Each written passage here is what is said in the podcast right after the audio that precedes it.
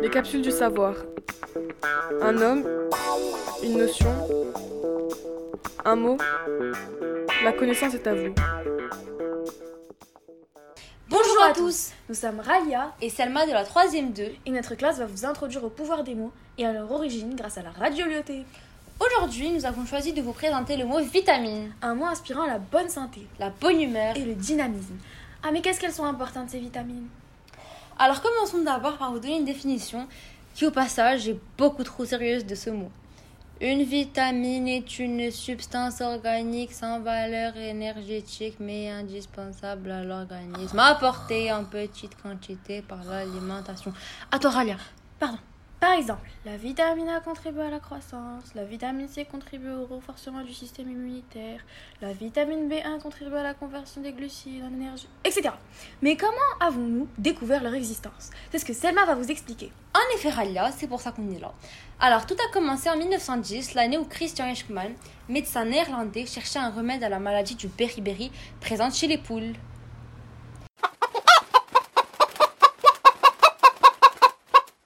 Et c'est à ce moment-là que, par accident, il découvrit l'existence des vitamines. Il leur donna alors un nom, vie, du latin vita, et amine, composé organique dérivé de l'ammoniac. Puis il leur attribua à chacune une lettre de l'alphabet. Après de nombreuses études et recherches, nous avons été amenés à conclure que chaque fois qu'un individu présente des troubles qui diminuent à l'administration d'une substance chimique, alors cette substance est une vitamine. Une nouvelle science était née, la vitaminothérapie. En effet, les vitamines sont indispensables à la vie. C'est un peu. Je sais, je sais, mais je suis obligée, mec. Bref, tout ça pour dire que vos parents ont raison lorsqu'ils vous disent on dirait que tu manques de vitamines quand vous n'êtes pas en forme.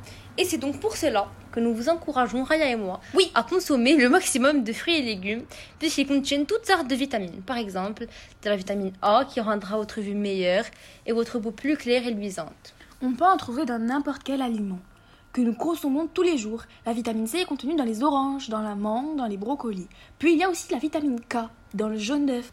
Burk. On trouve également de la vitamine D dans tout ce qui est poisson. C'est donc pour cela que pour encourager les gens de nos jours à acheter et à consommer un produit, les producteurs n'hésitent pas à citer la présence des vitamines sur leur emballage. Mais attention, certaines vitamines sont extrêmement fragiles. De nombreux aliments perdent la moitié de leurs vitamines rien qu'au contact de l'oxygène ou lors du mixage. Par exemple, dire Je vais faire le plein de vitamines. après avoir acheté du jus d'orange du supermarché peut s'avérer complètement faux.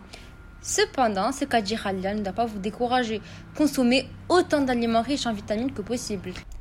Et comme vous le répètent vos parents si souvent, Que ça en est devenu ennuyant faites, le plein de vitamines les enfants Et surtout, on espère que ce long speech va vous encourager à consommer des vitamines. On est fatigué.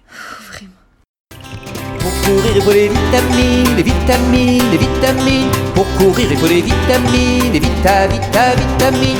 Et pour rire, il faut vitamines, les vitamines. Les capsules du savoir. Un homme, une notion, un mot. La connaissance est à vous.